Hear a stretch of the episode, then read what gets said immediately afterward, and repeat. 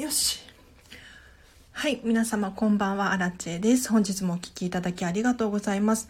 えっと、軽く、じゃあ自己紹介をさせていただきますと、私はですね、こんまり、見習いこんまり流片付けコンサルタントです。で、今日はですね、えっと、急遽、災害が起こる前にお片付けを終わらせようというテーマで話をしたくなったので、ちょっとね、1時間、えっと、9時からの10時までを予定しております。はい。あ、あこぴさん、こんばんは。嬉しいです。本日もお聴きいただきありがとうございます。はい。そうなんですよ。えっと、昨日ですね、えっと、昨日ですよね、えっと、福島県沖でマグニチュード7.3の地震があってですね、うん、皆様大丈夫でしたか？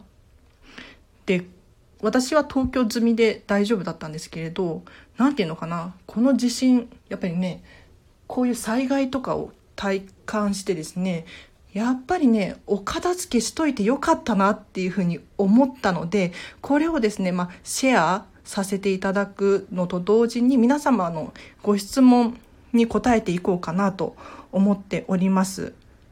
で一つ注意点なんですけれど私はですね、えっと、見習いこんまり流片付けコンサルタントであくまであのなんていうのかな専門家ではないというかえっと地震とか災害の専門家ではないのであくまで私のお片付けしてよかったよっていう体験談にはなってくるんですがお聞きいただけると嬉しいです。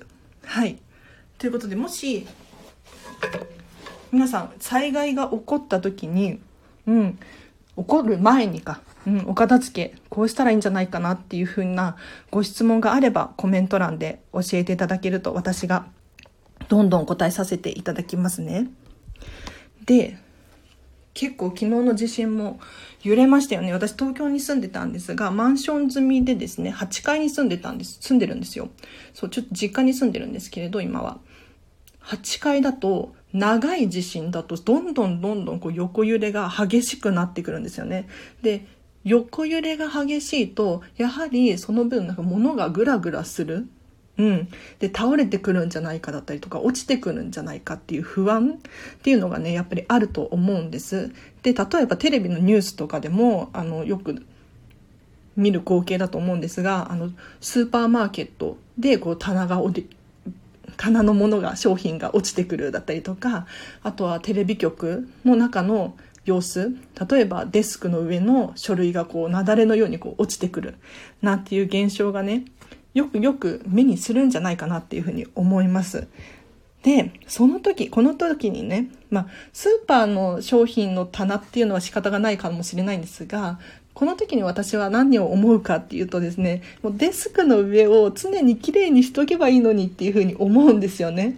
うん。そうすれば、雪崩が起こらないし、で、雪崩が起こっちゃうと、下に、床にこう、散乱するので、足の踏み間がなくなって危険ですよね。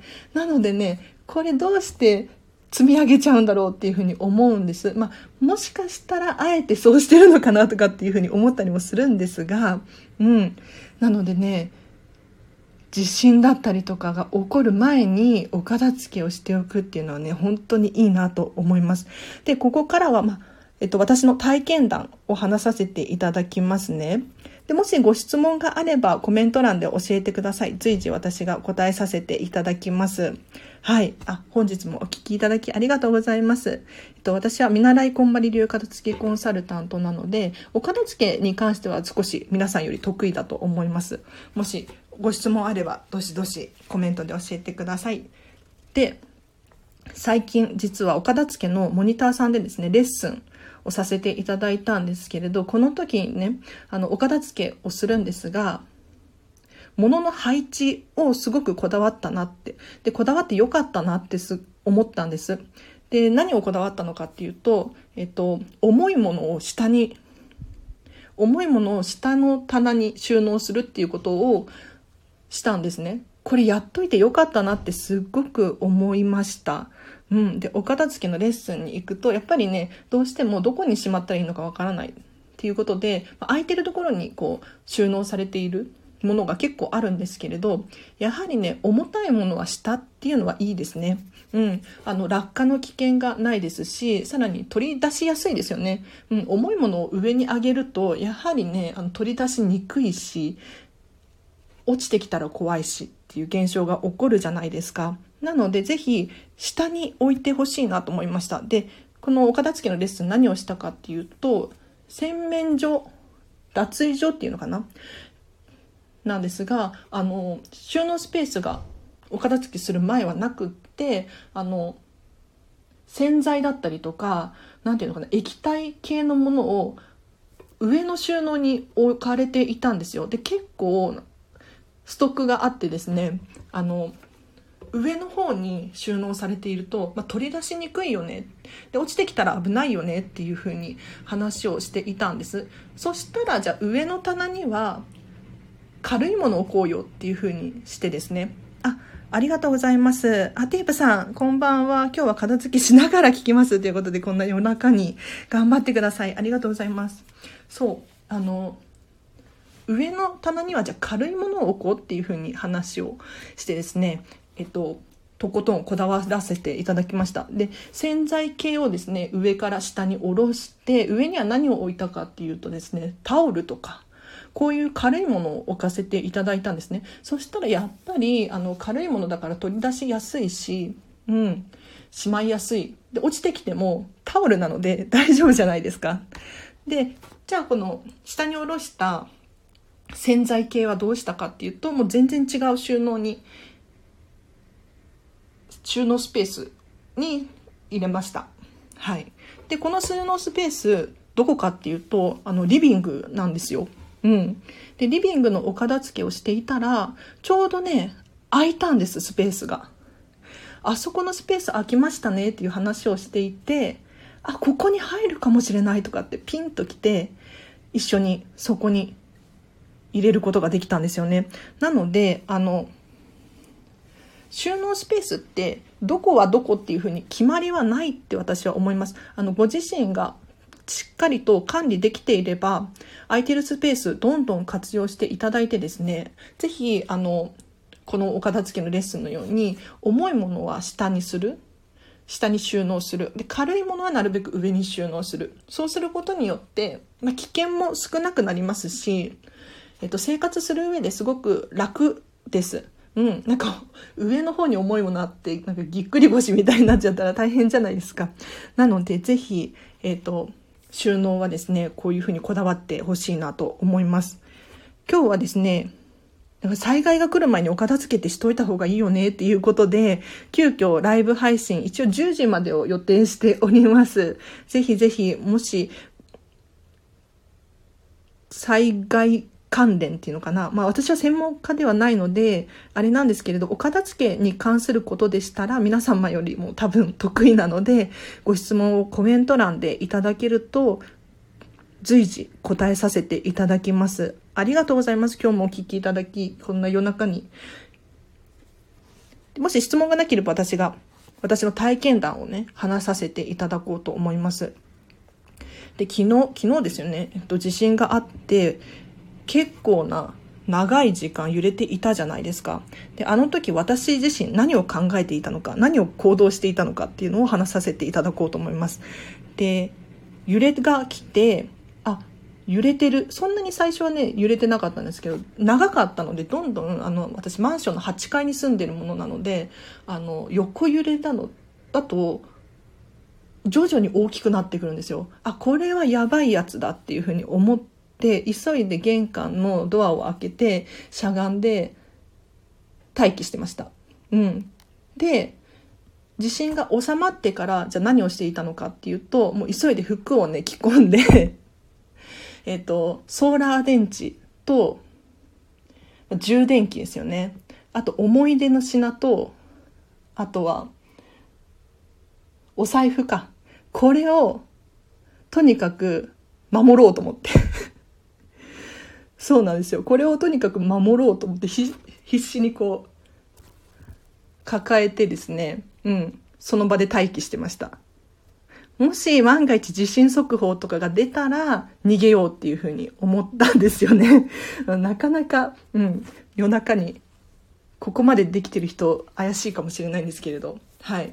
そうなんです。やばいやばいやばいって一人で叫びながら、うん。慌てて洋服をね、着て、いつでも出れるようにしていました。まあ、幸い何もなかったのでよかったんですけれど、うん。そんな感じでしたね。ただ、やっぱり、お片付けここでも重要だなっていうふうに思ったんですよ。というのも、例えば、あれどこだっけ？とか、例えばなんだろう、銀行の通帳どこだっけ？とか、うん。思い出の品系ですね。あと写真どこだっけ？とか、なんだろう、もう、これだけは死んでも守りたいものみたいなものってあるじゃないですか。これでお片付けをした結果、ちゃんと整理できてるので、すごく良かったなって思いました。あ、テープさんが、震災後並みにぐしゃぐしゃなお部屋もありますが、寝室だけは置いてません。安心して眠れます。ということで、そうですよね。やはり、あの、寝るときに上から物が落ちてくるって怖くないですか？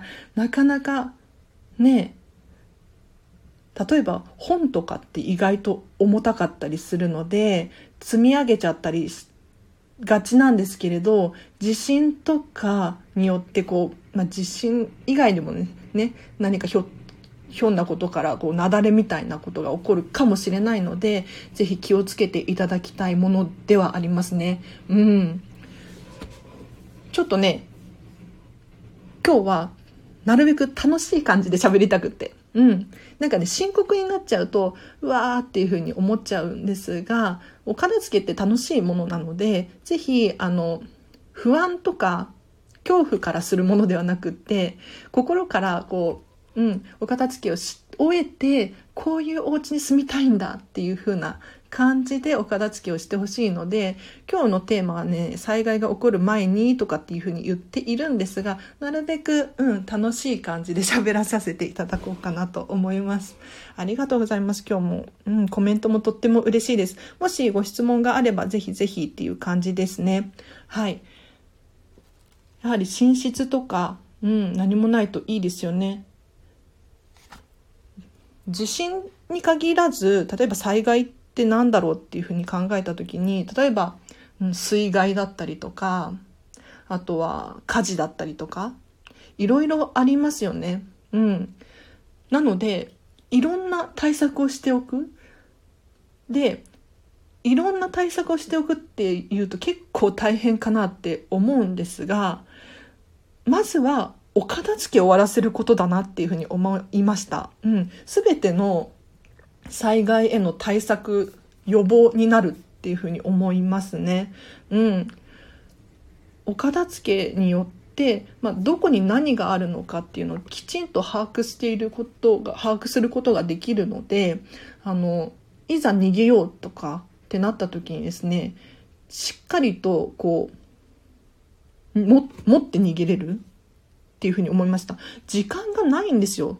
うん、昨日も思いましたね。これで津波来たらどうしようとかって思ったんですけれど、時間がとにかくないなと思って。じゃあ、その中で、あれどこだっけとか、どこにしまったっけとか、考えてる余裕もないじゃないですか。パニックになっちゃうと思うんですよ。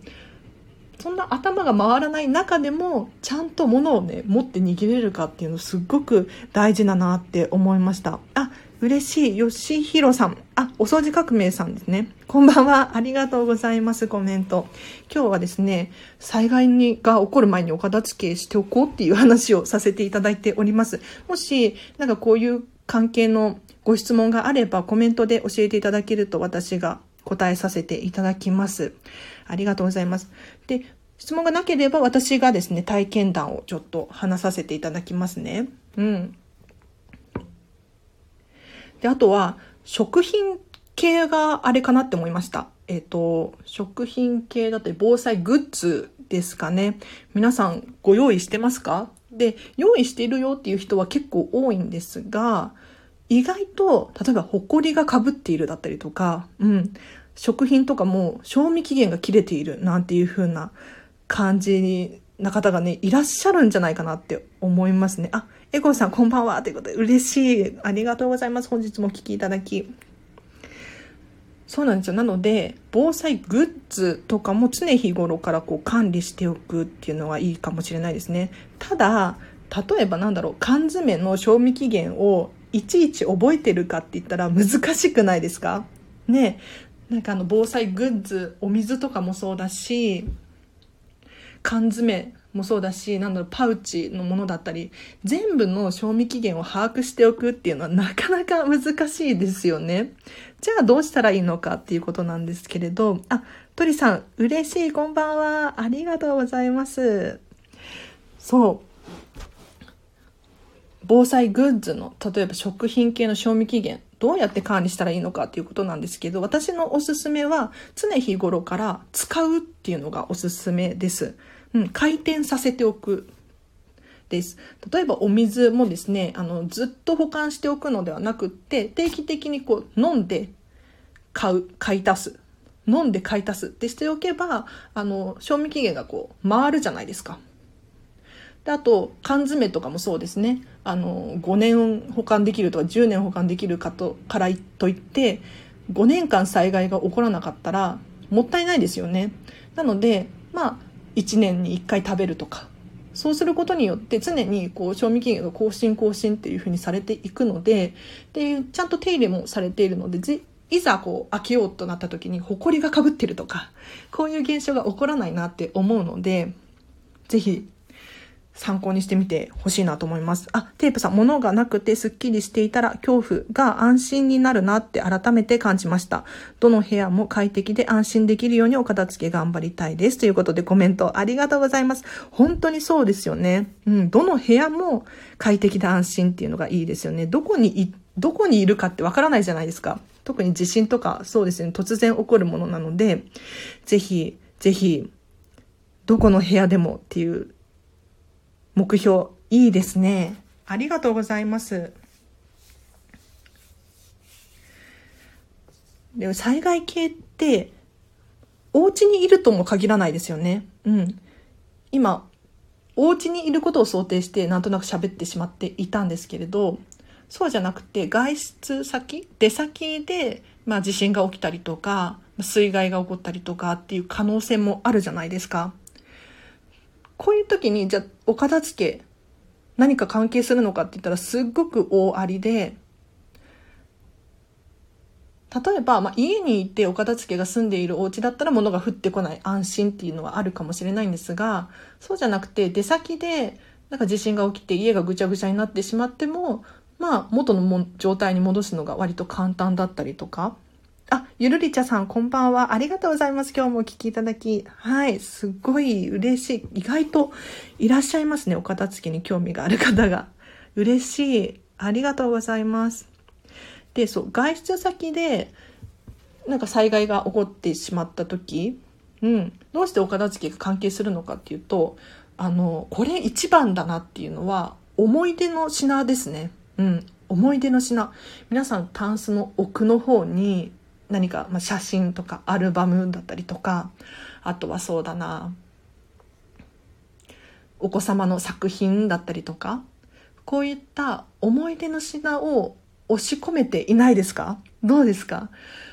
これねもったいないなと思っていてじゃどうしてこれ災害に関係あるのかっていうとですね一度あのお片付けを終えてですね思い出の品系整理するとですね何かあった時にうん例えば燃えてしまったとか水に流されてしまったとか、まあ、壊れてしまったっていう現象が起こった時に心の整理っていうのがつきやすいなってすっごく思います。あ、まゆりんさんありがとうございます。こんばんは。ということでコメントいただきました。ありがとうございます。で、思い出の品をお片付けせずにこうずっと過ごしていてしまうとどんな現象が起こるのかっていうと例えばなんだろうななんとなく全体的にあ大事なやつみたいな思い出の品っていうくくりで記憶に残ってしまっているんですね。なので例えば万が一壊れてしまったってなった時に何が壊れちゃったのか思い出せなかったりとか、うん、何がなくなったのかっていうのが思い出せないただ何か大事なものを失ったっていうそういう気持ちにはなると思うんです。これもったいないなと思っていて例えば私だと本当に小さな箱1箱分くらいしか写真がないんですね。写真とか、まあ、思い出の品がないんですけれどこの1箱に何が入っているのかっていうのはなんとなく把握しているんですよ。なのでもしこの箱がダメになってしまう、うん、なくなってしまうっていうことが起こるかもしれないじゃないですか。そういう時に私は、まあ、すごく残念だっていうふうに思うんですが何がなくなったのかっていうのはちゃんと把握できているんですよ。なので、えっと、誰々とどこどこに行った時の写真がダメになっちゃったとか、うん、あの時のお土産の品がなくなっちゃった壊れちゃったとか。そういうことをちゃんと頭で理解することができるのでああれがなくなったんだなってちゃんと自分で整理をつけることができるなって思えたんです。これが例えばざっくりあの写真のアルバムがなくなってしまったっていうふうに思ってしまうとなんとなく大事なものを失った感がすごくあるなっていうふうに思ったんです。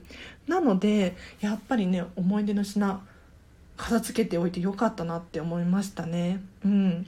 で思い出の品をね片付けするともう一個いい点があって何がいいかっていうとちゃんと振り返ることができるんですよね。要するになんとなく押し入れに入れてあるかもしれないんですけれどお片付けしようって思った時にこう一つずつチェックするじゃないですか。そしたら振り返りますよねその思い出を。振り返ることができる。で残すのか手放すのか。これはどちらでもよくって今これと向き合っているっていうのがすごく大事だなって思えるんですよあ吉弘さんが大事じゃないものがなくなって悲しむのがより悲しいですねっていうことでそうなんですよねなんとなくものを把握していると大事じゃないものがなくなって悲しんでいるような気がしますね。うん。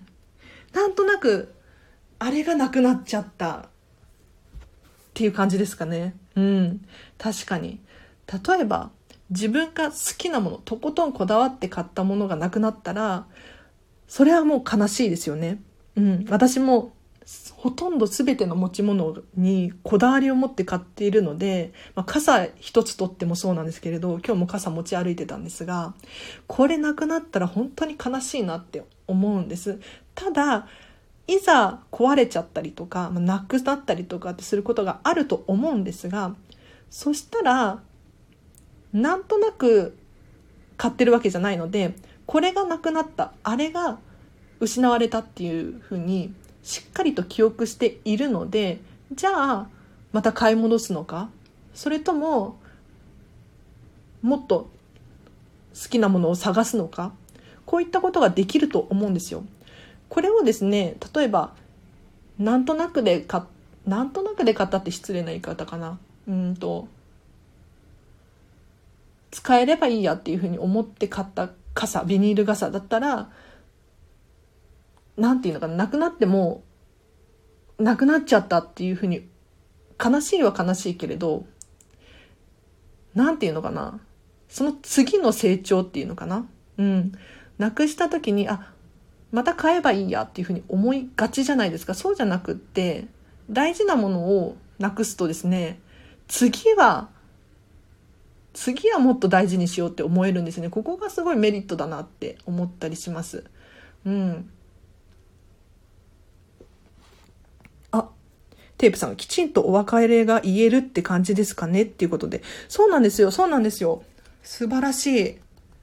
テープさん、ありがとうございます。きちんとお別れできるのいいです。あの、なんとなく物を持ってしまって、例えば地震があってもう取り戻せないっていう風になってしまうと、何をなくしたのかを覚えてないというか、何がな失われたのか分かっていないというか把握できていないっていう現象が起こってしまうなって思います。なのでお片付けを終わらせるとですね何を失ったのか何が使えなくなったのかっていうのがちゃんと把握できてその時点で切り替えることができるんですよね。あ私はこれがなくなったんだっていうことをちゃんと頭で理解することができる。そうすることによって確かに悲しいし、うん、苦しいかもしれないんですがしっかりと理解することはできているのでなんとなくあれがなくなったような気がするとかそういうわけではないので次買う時だったりとかにもすごい効果的だなって思いますね。であれがなくなっちゃったなっていうふうにちゃんと理解することによってものともう別れができますよね。なんとなくのものだとお別れまではいけないっていうか、うん。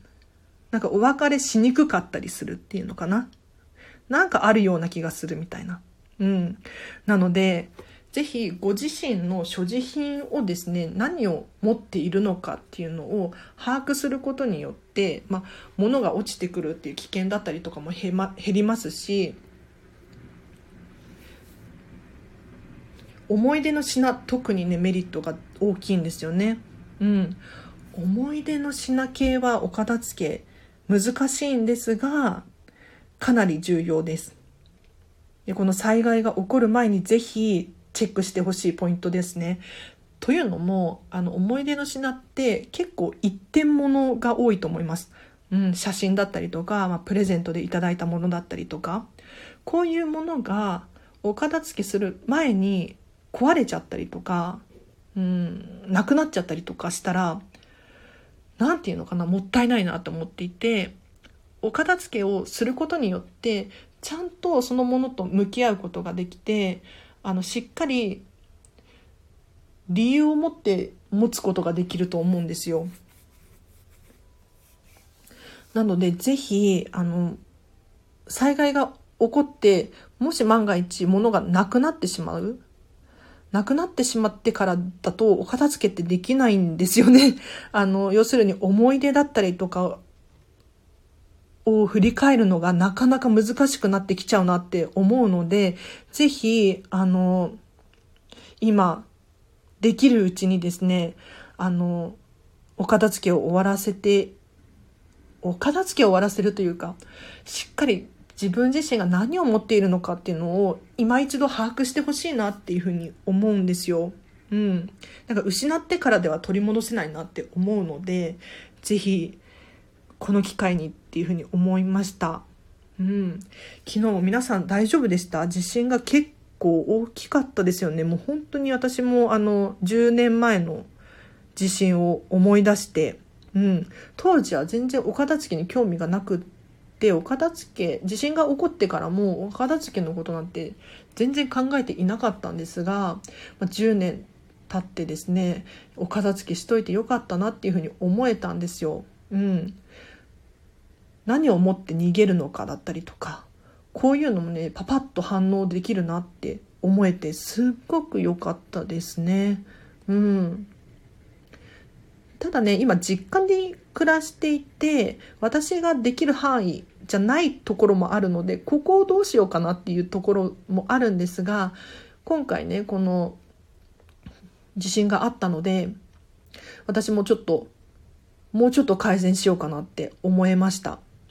皆さんいかがですか？ちょっと今日はですね、災害が起こる前にお片付けをしてみましょうっていうお話をさせていただいております。もし何かご質問等があれば、ぜひぜひ答えさせていただきます。で、実は明日の朝もお片付けのライブ配信しようと思っております。こちらもね、ぜひ参加していただきたいんですが、明日はですね、あの、震災等関係なく、お片付けのご質問ですね、お悩みお答えしますっていう感じでやらせていただきます。一応朝の8時から9時の1時間を予定しております。ご参加できる方いらっしゃったら、ぜひぜひ参加してください。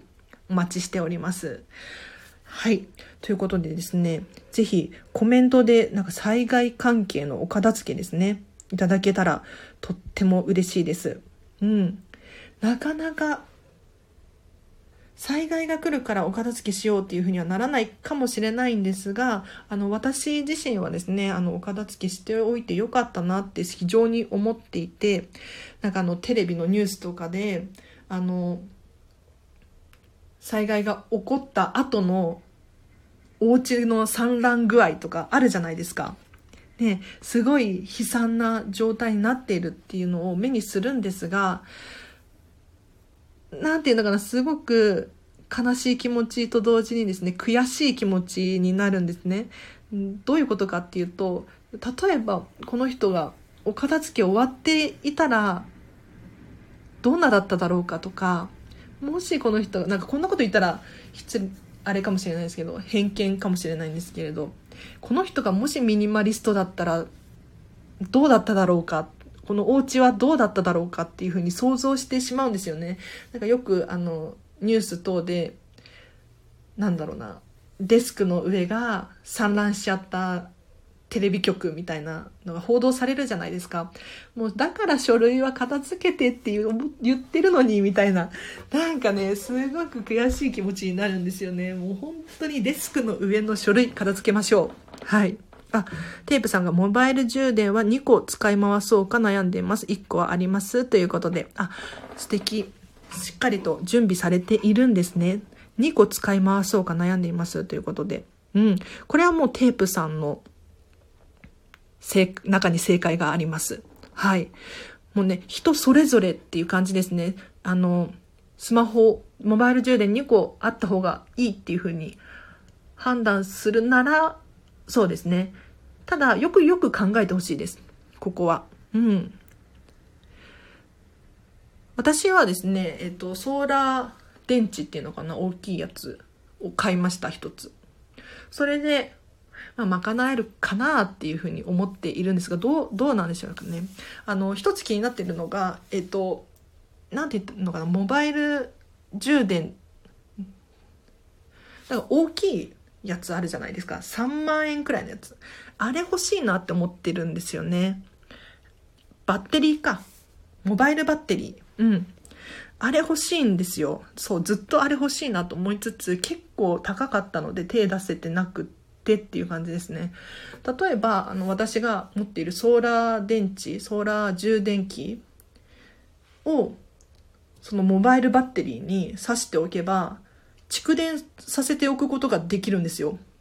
なので、まあ、災害時だったりとか、あとはアウトドアの時とか、すごく便利に電気が使えるなって思います。で、今の時代、充電非常に大事です。これ、皆さん気をつけてほしいんですけれど、本当にスマホの充電だけは確保してほしいなと思います。スマホだったりパソコンの充電ですね。なので、寝るときは、充電さしておいて寝た方がいいかなって思います。うん。今、スマホがあれば、おそらく、かなり安心していられると思うんですよ。情報源なのでスマートフォンって。例えばツイッターとかだったらいろんな情報が飛び交っているじゃないですか。なのでぜひあのスマートフォンだったりパソコンの充電を確保しておいてほしいかなと思います。うん。で常に充電をいっぱいにしておく。で私もちょっとねこれを最近おろそかにしていたんですがやっぱりね充電大事だなって思ったんですよね。うん。あ、テープさんが、なるほど。バッテリーが弱くなってるから減りが早くて2つ、もしくはバッテリー交換しようかなって今、ふと思いました。ということで、テープさんありがとうございます。うん、嬉しい。そう、あの、お片付けもそうなんですけれど、ご自身の中に全て答えがあるんですよね。その答えを私たち片付けコンサルタントはこう導いていくっていう感じです。なので私がいくらこうしてくださいっていうふうに伝えたところでお客様の心地が悪ければそれはダメなんですよ。お客様に丁寧にどうしたいんですか？なぜそう思うんですか？っていう質問をどんどんしていきます。なのでモバイルバッテリー、モバイルバッテリーなんでしたっけ？モバイル充電器か、の話なんですけれど、2個あった方がいいのかな ?1 個でいいのかな？っていう悩みはもうね、テープさんの中にしかなくてですね。で、それをよくよく考えてほしいんですよ。うん。どれくらいの何がどれだけ必要なのかっていうのをちゃんと向き合ってほしいなって思います。はい。文字に表してみると気づきがありますね。ということで、テープさんありがとうございます。そうなんですよね。文字にしたりとか、あと言葉に出すっていうのも非常に大事かなと思います。悩みだったりとかもそうですね。人に打ち明けてみると意外と、あ、自分ってこんな風に考えていたんだっていう気づきを得ることがあるので、ぜひ言葉に表してほしいなと思います。あの、このコメント欄、ぜひぜひ、あの、利用してください。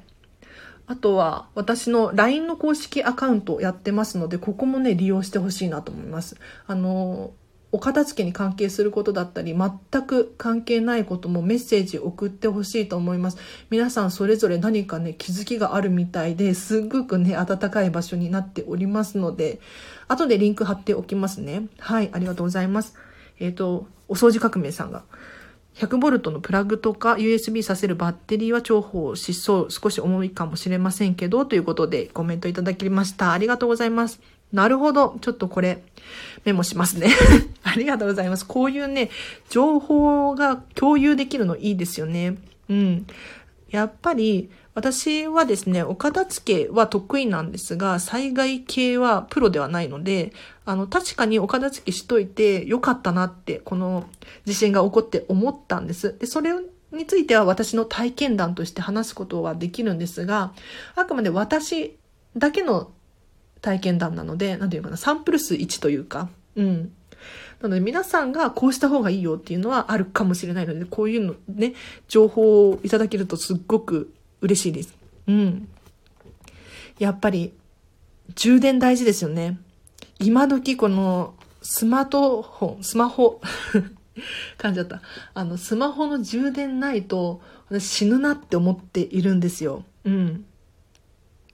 で、結構、一日中、こう、ニュース見たりとか、情報をゲットしていると、あっという間に充電切れるなっていうふうに思っていてですね、どうにかこうにかこのバッテリーを確保しなければならないんですよ。特にこの災害時とかって情報非常に重要ですよね。うん。なんだろう。避難してくださいっていう情報だったりとか、あと、えっ、と、食料の情報だったりとか、なんだろう、いろんなことがま想定されると思うんですが、情報って受け取りに行かないとなかなか届かないなって思うので、ぜひ皆さん、情報の確保だけはしっかりしてほしいなと思います。うん、アテープさんが、なるほどですね、いい情報ありがとうございますということで、ね、嬉しいですよね、こういう情報いただけると。私もね、メモしてますよ。ありがとうございます。今日は一応ね、10時までを予定しております。はい。災害が起こる前にお片付けしませんかというテーマで今日は急遽ライブ配信させていただいております。うん。お片付けが終わってるとですね、やはりいいなって思いますね。そう、先日もお片付けのモニターさんでレッスンさせていただいたんですけれど、本当にね、なんだろう。お水のストックとかも段ボールにこう入ったままで何かの物陰にこう隠れてるような感じだったんですね。それを、えっと、キッチンの下の収納に綺麗に入れ直したんですよ。そしたらもう開けやすいし取り出しやすいしパッと見て何本水のストックがあるっていうのを把握することができるのですごく良かったなって思いますね。うん。水。も結構確保しておいた方がいいかもしれないですね。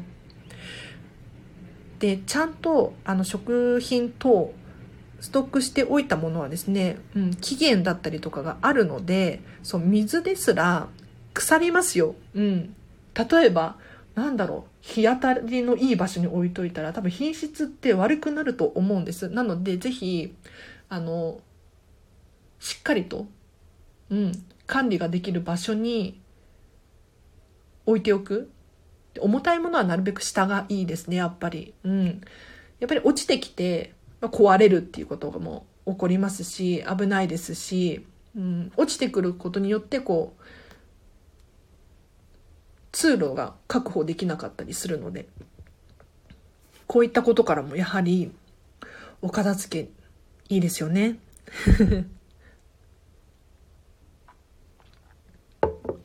ということで、皆様今日はですね、寝る前になんですけれど、まあ、10時までを予定してます。水害があ、災害が起こる前にお片付けしましょうというテーマで話させていただいております。今日も地震怖かったですよね。どうでした？私はですね、かなり怖かったです。うん。本当に10年前を思い出した感じですね。で、私ね、結構地震酔いするんですよ。地震酔いってあるんだって思ったんですが、あの、地震が起こると気持ち悪くなるんですね。皆さん大丈夫でした？なんかあの、こういったこともちゃんと想定しておかなければならないなって思いました。なのですごくいい機会だったなって思います。うん。で、お片付けコンサルをしようと思ってる？仕事にしようと思っているので、やっぱりこういった知識がすごく役に立つんですよね。やはりこういうことがあると、お客様にね、これは上に置いといたら危ないから下に置きましょうよっていうふうに伝えることができるじゃないですか。で皆様もあのこのチャンネルを聞いていることによってあ上に置いといたら危ないかもしれないなっていうふうに気づきがあったりするかもしれないですね。なので、うん、何か気づきがあったら嬉しいなと思います。はい。で今日あの仕事だったんですよ。仕事は私飲食店で働いております。で、結構ね、フルで入ってるんですけれど、飲食店で働いてても思うんですね。もし地震が起こったら食器とか割れちゃうよなとか、うん、この上に置いてあるもの危ないなとかって思うんです。なので、なるべく、そう、順番、順番っていうか収納場所を入れ替えたり、勝手にしちゃっていますね。うん。で、あとは、ね、少しの揺れでも倒れてこないように、まあ、倒れても下に落ちないようにするとか、そういったことは意識してます。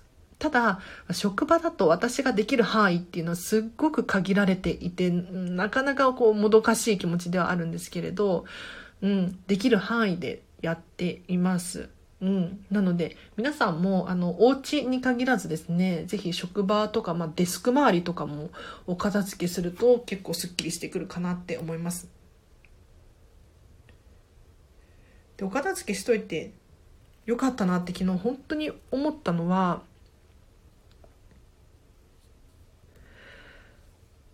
自分の行動が早いなって思いました。なんかあの、あ、地震来たまずいっていうふうに思いながらも、あれはあそこにあるし、これはここにあるし、うん、大丈夫、大丈夫だよっていう風な感じでいられたんですよ。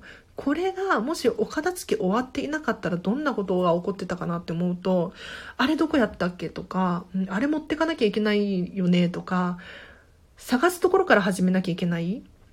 これって本当にもう1秒を争うことなのに大変なんじゃないかなって思えたんです。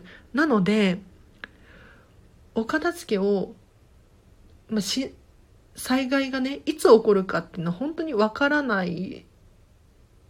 明日来るかもしれない。今日来るかもしれない。10年後かもしれない。ただ、日本に生きていて、あの、こういったことが起こるのは確実なんですよ。地震が起こるし、台風も来るしっていうのはもう確実なので、やはりね、何か、あの、しっかり作っておかないといけないなって思います。お掃除革命、吉弘さん、ありがとうございます。皆さんはスマホ本体のギガ数が多いのですかね？私は家に Wi-Fi があってスマホ本体のギガ数少なくしているんですけど、いざスマホだけになる日が続くとギガ数心配になりますということで。確かに心配ですね。うんうん。エコーさんがやることあって聞き戦、聞き戦ね、嬉しい。ありがとうございます。あの、やること頑張ってください。うん。嬉しい。でも聞いてくださってるんですね。さす、嬉しい。ありがとうございます。それだけでも私はね、頑張ります。ありがとうございます。そう、吉弘さん、ギガ数心配ですよね。皆さん、どうしてますか、設定は？あの、結私はかなりギガ数少なく設定しています。えっ、ー、と、今ね、3ギガで、来月から5ギガに変えようと思っているんですけれど、えっ、ー、と、格安シムのマイネオっていうところを使っていますね。皆さん、あの、スマートフォンの、えっ、ー、と、契約の会社確認していただければなと思うんですが、なんていうのかな。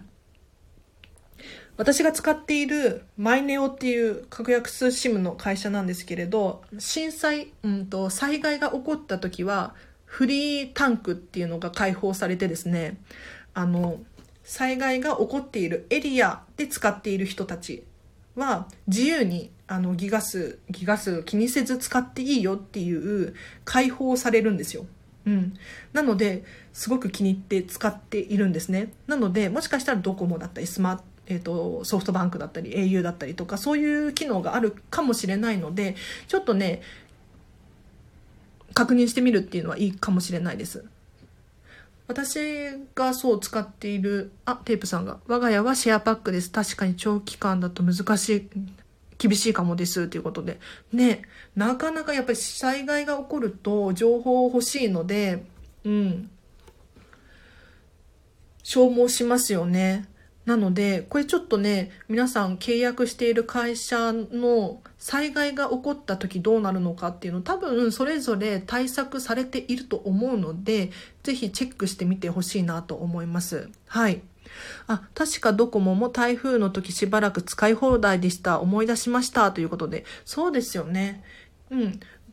結構、あるんじゃないかなと思います。あ、吉弘さんが。そんな機能があるんですね。勉強になります。ということで。そうなんですよ。やはりね、災害時っていうのは、どこ、ど、どこの会社もね、うん、対策してるんじゃないかなと思うので、要チェックですね。ただ、皆さん一つ、あの、お願いっていうのかなうん、があって、災害が起こるとみんなが例えば電話したいとかメール送りたいとか、まあ、安否確認みたいな感じになって回線が混むんですよ。でつながりにくいっていう現象が起こります。うん、でまあ今時な今は割と改善されてるとは思うんですがやはりねつながりにくいっていうことが起こるんですよ。例えば10年前のえっ、と3月11日のね東日本大震災の時も結構つながりにくかったんじゃないかなって私は、うん、思思いますね。うん、なのでぜひあの全く関係ない人、うん、なんか震震災災害が起こって安否確認したい人が絶対いると思うのでそういう人たちに回線を譲るっていうのも非常に大切かなって思いますね。うんそう、なのでちょっとこの情報、ね、気になったのでシェアさせていただきました。はい。そうそう。やはりお片付けもそうなんですけれど、見えないもののお片付けっていうのもすごく大事だなって思います。で、見えないもののお片付けって何かっていうと、例えば、うんと、契約しているものだったりとか、こういったものですね。例えば、その、スマートフォンの会社もそうなんですけれど、こういったところもちょこちょことチェックしておくっていうのは大事かなと思います。なので見えないものの片付けも非常に有効ですね。例えば銀行口座をクローズしておく、解約しておくっていうのもいいかもしれないです。たくさんこう銀行口座も、例えばね、うんと使い分けてるとか、そういったよっぽどの理由がない限り、なるべく少ない方がいいなと思います。うん、何かあった時に、全部管理しておくの大変なんですよ。うん、例えば通帳をね、持って逃げるってなった時も、大変じゃないですか。うん。なので、なるべく見えないものの片付けも重要かなって思いますね。うん。ということで、なんとなんと意外と10時あっという間ですね。あと10分ほど。今日はね、もう昨日の地震が私は怖すぎてな、なんかもう急に怯えている、なんか外外国人みたいな感じですね。うん。なんか、日本って本当にもう特殊だなって思うんですよ。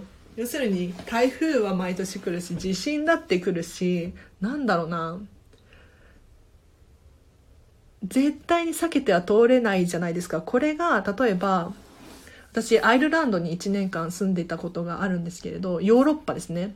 ヨーロッパだと地震はないし台風もないんですよ。だから急になんだろう災害に出くわすっていう状況ないんですよね。これ日本本当に特殊だなって思います。うん。あエコーさんアラチェさん地震の前日にちょうど自分のお片付けやれてなんか持ってるなと思いましたということで。ありがとうございます。そうそうちょうどそうなんですよ。自分がねなんかモヤモヤしていてお片付けしないといけない気がするっていうふうに思ってお片付けをしたその次の日に地震が起こってですねお片付けしといてよかったなって思いますよね やっぱり。エコーさんは。ありがとうございます。なんか私のことをチェックしていただいて嬉しい。確かにそう言われてばなんか持ってるかもしれないですね。そう。そうなんですよ。なのでぜひ定期的に持ち物を見直すっていうのもありですね。もしこのチャンネル今聞いてらっしゃる方で私はお片付け得意だからっていうふうに思ってらっしゃる方いらっしゃるかもしれないんですが、まあ、私のようにですね定期的に持ち物を見直す。そうすると例えば読み終わった本が出てくるだったりとかちょっとこの洋服もう擦れてるよねっていう気づきだったりとかが起こるのでぜひ再度、うん、この地震が起こった後にですね何か考えが変わる変わってるかもしれないので、もう一度見直すっていうのはありかもしれないですね。アイコンさんがそのアンテナくださいっていうことで、このアンテナ、どこ、なんだ、なんでしょうね。ね、私もびっくり。確かになんか、ずっともやもやしてたんですよ。心が。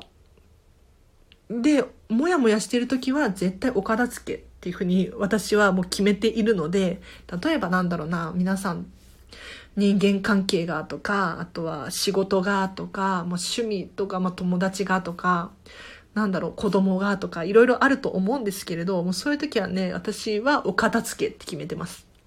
お片付けをすると、あの、自分の心地が、居心地が良くなる。自分のバランスが整うっていうのかな。なので、バランスが整ってないところに、ちょっと、普段はイライラしないようなことがやってくると、ピンとねなんかプチッと切れちゃったりするんですよなので常にこう自分の心を平常心でいるためにそうだから災害が来るっていうのもそうかもしれないんですけれど常に自分の心がバランスが取れていたらたとえね少し何か起こっても割と冷静でいられるので非常におすすめです。あ、エコーさんが、今死んだら恥ずかしいものいっぱいすぎて、きっと無念で成仏できませんっていうことで、ありがとうございます。あ、テープさんも私もです。わらっていうことで。本当にそういうのありますよね。うん。なんか、思い出の品系とかもそうだと思うんですけれど、なんで、なんていうのかな。例えば、今もし、まあ私もそうですけど、死ぬとするじゃないですか。そしたら私が持っている所持品を片付けるのはじゃあ誰なんだっていう話ですよね。うん。あの、まあ、親なのか、まあ、家族なのか。誰かしらは私のものを目にするはずなんですよ。じゃあこのものを目にしてその人は何て思うのか？うん。まあ、死んだ後だから別に何とも思わないかもしれないんですけれど、やはりね、これね、言うか言わないか迷ったんですけれど、ちょっと、あの、エコーさんがね、死んだら恥ずかしいっていうことで言ってくださったので、言っちゃうと、死ぬ前にお片付け終わらせてほしいんですよ、本当に。死ぬ、死な、もうね、なんていうのかな、私は直接は影響なかったんですけれど、あの、中学生の時にね、あの、おじいちゃんが死んだ時に、もう本当におじいちゃんのお家、すごかったんですよ、お片付け。なんか、結局、亡くなってから、あの、片付けの業者に来てもらって、もうトラックでいっぱい持ってってもらったんですね。で私はその状況を見ていないので、あれなんですけれど、高いお金を払って、お片付けをしてもらうというか、で、なんか、思い出の品もあっただろうし高価なものもあっただろうしただやはりねうん思うのは死ぬ前にお片付けしてほしいなって思うんですよね。そう。これね言うか言わないか迷ってたんですがあの周りにの迷惑っていうのもそうだしあのご自身が何を持ってるのかわからないまま死ぬの嫌じゃないですか。この思い出大切にしたいっていうのが埋もれたままのままって本当に嫌だなと思って。あ、なんか皆様盛り上がってますね。あ、テープさん下着買おうということで、確かに成仏できるように頑張ります。エコーさん頑張りましょう。確かにテープさん。なんかあの、よく言いますよね。例えば救急車にいつ運ばれるかわからないから、下着だけは綺麗なものを使おうみたいな。これもお片付け、そうですね。災害の時もそうですよね。だか、誰が見てるかわからないじゃないですか。うん。急なことなのでパニックになると思うんですよ。なので、慌てて出てきたはいいけど、なんか自分の身なりがなんか恥ずかしいような感じだったら嫌ですよね。確かに。そう救急車に乗る時に下着綺麗じゃなかったら嫌ですよね。って私も思います。うん。ちょっと私ももう一回見直そうかな。結構下着系はねかなり入れ替えが早くってうん。管理しているつもりにはなってるんですが、まあ、人から見たらっていうのはありますね。うん。確かに。見られる可能性ありますよね。私がもし明日死んだら片付けコンサル目指してるのに持ち物これみたいな。嫌ですね。確かに。ちょっともう一回見直そうかな。吉弘さんが仕事柄、身なりは気をつけていますが、プライベートはそこそこっていう感じですね。ということで、確かに、私もそうかもしれないです。仕事だからとか、なんだろう、プライベートだからって結構、私、割と曖昧にしているんですが、うん、気をつけた方がいいですね。いつ何が起こるかわからないので、身なりとかも整えておくっていうの重要かもしれないです。うん、ありがとうございます。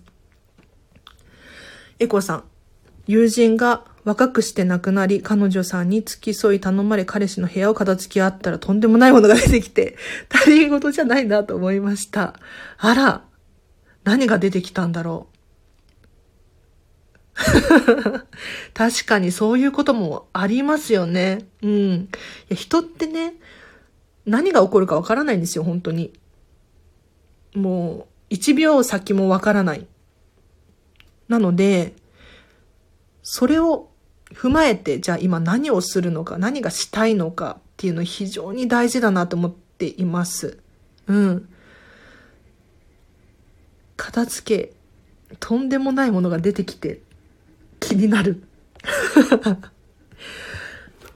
確かに、私がね、明日死んだらっていうのを考えると、ちょっと怖くなりますね。うん。周りの人が片付けるわけですものね。皆さんもぜひこれポイントかもしれないです。うん。死ぬ前にお片付けは終わらせておく。いいですね。なんかあとスマホとかパソコンとかの情報データとかそうなんですけれど確かねなんか死んだら勝手に消えるみたいな設定ができるのがあるっていう噂を聞いたことがあります。なんか見られたくない写真とかがパソコンの中に入っている。こういったものがなんか消せる設定になってるみたいなのをね聞いたことがあるんですよね。なのでちょっとそういうのも調べておくのいいかもしれないです。はい。あ他の方との浮気ビデオが出てきたんですね あと他にも言えないものがそれはここでは無理ですねということでこれは大変ですね大変ですね。なんか、なんて言うんだろう。本人いなくなっちゃってるんで あれなんですけれど、ショックですね、すごく。それは。なんか、秘密だったらもう死ぬ、もう墓場まで持って行ってほしかったですよね。上手に。これ、ポイントですね。うん。なんか私、特に見られて恥ずかしいものっていうのはないと思うんですが、あの、人から見て、あ、アラチェさんの持ち物これなんだっていうふうに思われるっていうことじゃないですか。なので、これ気をつけたいポイントではあるかもしれないです。はい。あ、テープさん、褒め日記とかいいなって思ってますが、うん、残ると思うと怖い。確かに。なんか日記とかも私ね、毎日書いてるんですけれど、誰かに見られる可能性ありますよね。まあ、見られて恥ずかしいものではないんですけれど、そういうのも考えておかなければならないんですね。はい。彼女さんはそのおかげですぐに立ち直りました。確かに。いや、普通ね、人が亡くなったら悲しいですけれど、立ち直り早い。半年後に新しい彼氏できました。まさかの亡くなった彼氏の気遣い。あー、なるほどね。うんうんうんうん。確かに。なんかあの、私人との別れとかもそうだと思うんですけれど、新しいものに出会えるなって思っていて、もう片付けなんて特にそうなんですよ。物を手放すことによって新しい出会いっていうのがあるなって思っているんです。要するに空いたスペースに、じゃあ何を置こうかなとか、うん、空いた時間に何を入れようかなとか、浮いたお金でじゃあ何を買うのかなっていうのもそうなんですけれど、何かを手放す、まあ、人間関係とかもそうなんですけれど何て言うのかな物って物質あるものっていつか壊れるしで、まあ、地震とか水害災害いろいろありますよ。なので何かが起こってなくなるっていうことはね必ずあるんですね。でこれって物に限らず、まあ、人もそうだし、まあ、動物とかもそうだと思います。うん。なので、いつかはね、物って壊れたりとか、なくなったりとかってするんですね。じゃあそういう時に、うん、準備ができているかどうかってすごく大事だなと思っていて。で、その準備って何かって言ったら結構、お片付けなんじゃないかなって私は思うんですよね。うん。やはりいつ何が起こってもいいような心構えでいることができたりするんです。お片付きが終わると。で、今、目の前に、身の回りに自分が心を落ち着くものばかりが囲まれていたら結構すごく救われるんです。で私自身そうですし結構心が保てているんですね。こうコロナの影響もそうですけれどこの世間的にはまニュースとかもすごくうん言ったらあれかもしれないですけれどなんか不安を煽るようなそんな報道が多いなって思っていてすごく流されちゃう私もニュース見てるとうわーってすごく心が重くなってくる感じがあるんですがふと周りを見渡すと私自身が好きなものばかりで溢れているので心が安らいだりするんですね。なのでお片付けってやっぱり良かったなって思えるんです。なのでまあ災害が来るっていう話を今日はメインにさせていただいたんですけれどお片付けをすることによって確かにあの物が落ちてきたりとか逃げる逃げ道を確保したりとかあとは何をもって避難するのかっていうのが分かりやすくなったりとかそういう現象起こるんですがそうじゃなくって精神面でもすっごく心がね穏やかにいられるなって私はお片付けを終えてすごく助かった部分であるのであのぜひぜひうんちょっとこれはね、皆さんに経験してほしいなって思います。なので、今日はこの辺りで締めさせていただこうかなと思います。もうね、10時過ぎちゃいましたね。意外と1時間あっという間ですね。あの、この災害が起こる前に片付けようっていう話1時間持つかなと思ったんですが皆さん今日もコメントいただきありがとうございましたすごく嬉しかったですいろんなね有益な情報があって嬉しかったですそうだからモバイルバッテリーの話だったりとかね死んだら誰がお片付けするんだっていうことだったりとかあ、テープさんがたくさんコメントしちゃってすみませんということで、いえいえ、すごく嬉しかったです。とっても助かりました。そう、この話するか迷ったんですよ。あの、死ぬ前にお片付けしようっていう話ですね。うん、なんか死ぬっていうワードを出すとちょっと結構重たくなっちゃうかなって思ったんですが、あの、先にコメントで教えていただけて嬉しかったです。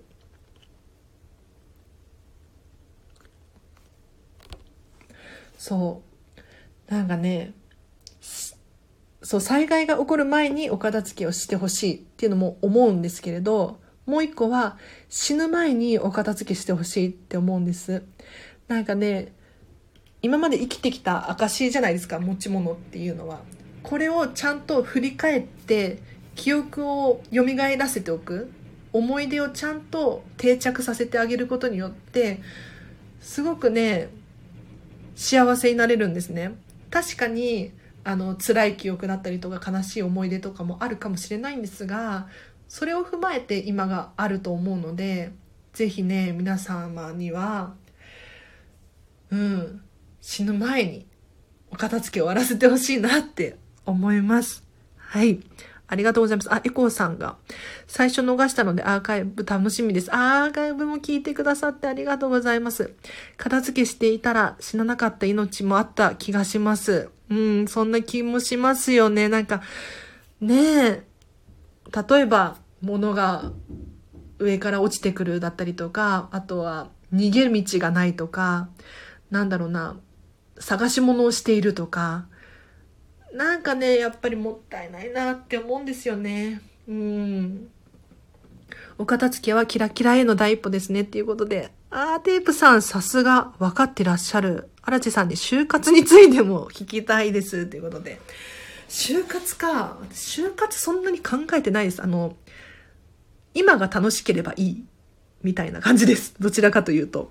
あの、未来のことはあんまり考えていなくって、まあ考えてはいるんですが、不安っていうのはないかも。あの、でもまあ今度、今度ね、話します。これに関しては。ありがとうございます。テープさん素敵です。ということで、吉弘さんが、嬉しい。あの、ここの場所素敵ですね。皆さんがこう交流していて、私この場所大好きです。なんかあの、私はですね、広く浅くじゃなくって、狭く深くを目指しているので、この場所大好きなんですよ。あの、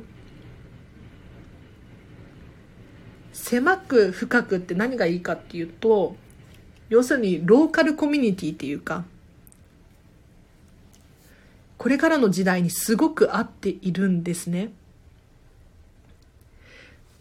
なんかグログローバルにこう頑張っちゃうと結局戦う人が増えて大変なんですがこういった狭いコミュニティで深くやっていくとお互い楽しいしあのすごく価値のあるものになっていく。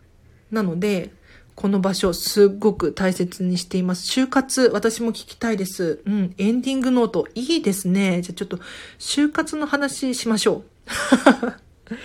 就活ね。私、でも、就活そんなに考えてないです、本当に。あの、今のときめきで人生選んで生きています。うん。なので、就活か。私でも今死んでも割と大丈夫なタイプです。うん、やりたいことはいっぱいあって結構プラン立ててるんですけれど、今死んでも大丈夫だし、本当はやりたいことがあるっていう感じですね。うん。そう、死ぬ前、前にね、やりたいこと考えておくのいいですね。確かに人っていつ何が起こるかわからないのでね。ということで、では、今日はこの辺りで締めさせていただこうかなと思います。あ、人生折り返し地点に来てるので、死に対してすごく気になってきていますということで、うん。お片付けがおすすめです、エコーさん。もしかしたらエコーさんもかなりお片付け進んでいらっしゃいますか？ねお片付けすると本当に自分自身との対話になるので、本当にいいですよ。で、お片付けが終わると、じゃあ、今後の人生何をしようかっていうことにもつながっていくので、うん。おすすめです。結局最後宣伝なんですけれど。えっ、ー、と、最後にちょっとお知らせしてもいいですか？えっ、ー、と、明日の朝8時、9時でお片付けの質疑応答のコーナーをさせていただこうと思っております。もしお時間合う方いらっしゃったらですね、明日の朝の8時から9時の1時間を予定しております。片付けのお悩みお答えしますので、ぜひぜひご参加ください。お待ちしております。ということで、じゃあ今日はこの辺りで締めさせていただこうと思います。皆様ご参加いただきありがとうございました。えっと、ではまた明日もライブ配信しますので、ぜひ参加できる方いらっしゃったら参加してください。で、えっと、LINE の公式アカウントでですね、えっと、質問等あれば、事前に質問していただきたいなと思います。で、明日参加できないよっていう方の質問だったりとかも、そこで、えっと、アーカイブで聞き直すことができるはずなので、ぜひ、お友達申請していただけるととっても嬉しいです。えっと、リンクは後で貼っときますね。はい。ということで、じゃあお知らせは以上です。えっと、今日も皆様お疲れ様でした。最後までお付き合いいただきありがとうございます。では、皆様、明日も、ね、明日何が起こるか分かりま、なんないですけどね。うん。ハッピーな一日を、じゃあ過ごしましょう。あ、皆さんありがとうございました。ということで。うん、嬉しい。こちらこそありがとうございます。あの、聞いてるだけの方もね、いらっしゃると思うんですが、本当に、あの、励みになってます。ありがとうございます。ではまた明日ご参加できる方またお会いしましょう。ありがとうございます。あらちでした。バイバイ。ありがとう。嬉しい。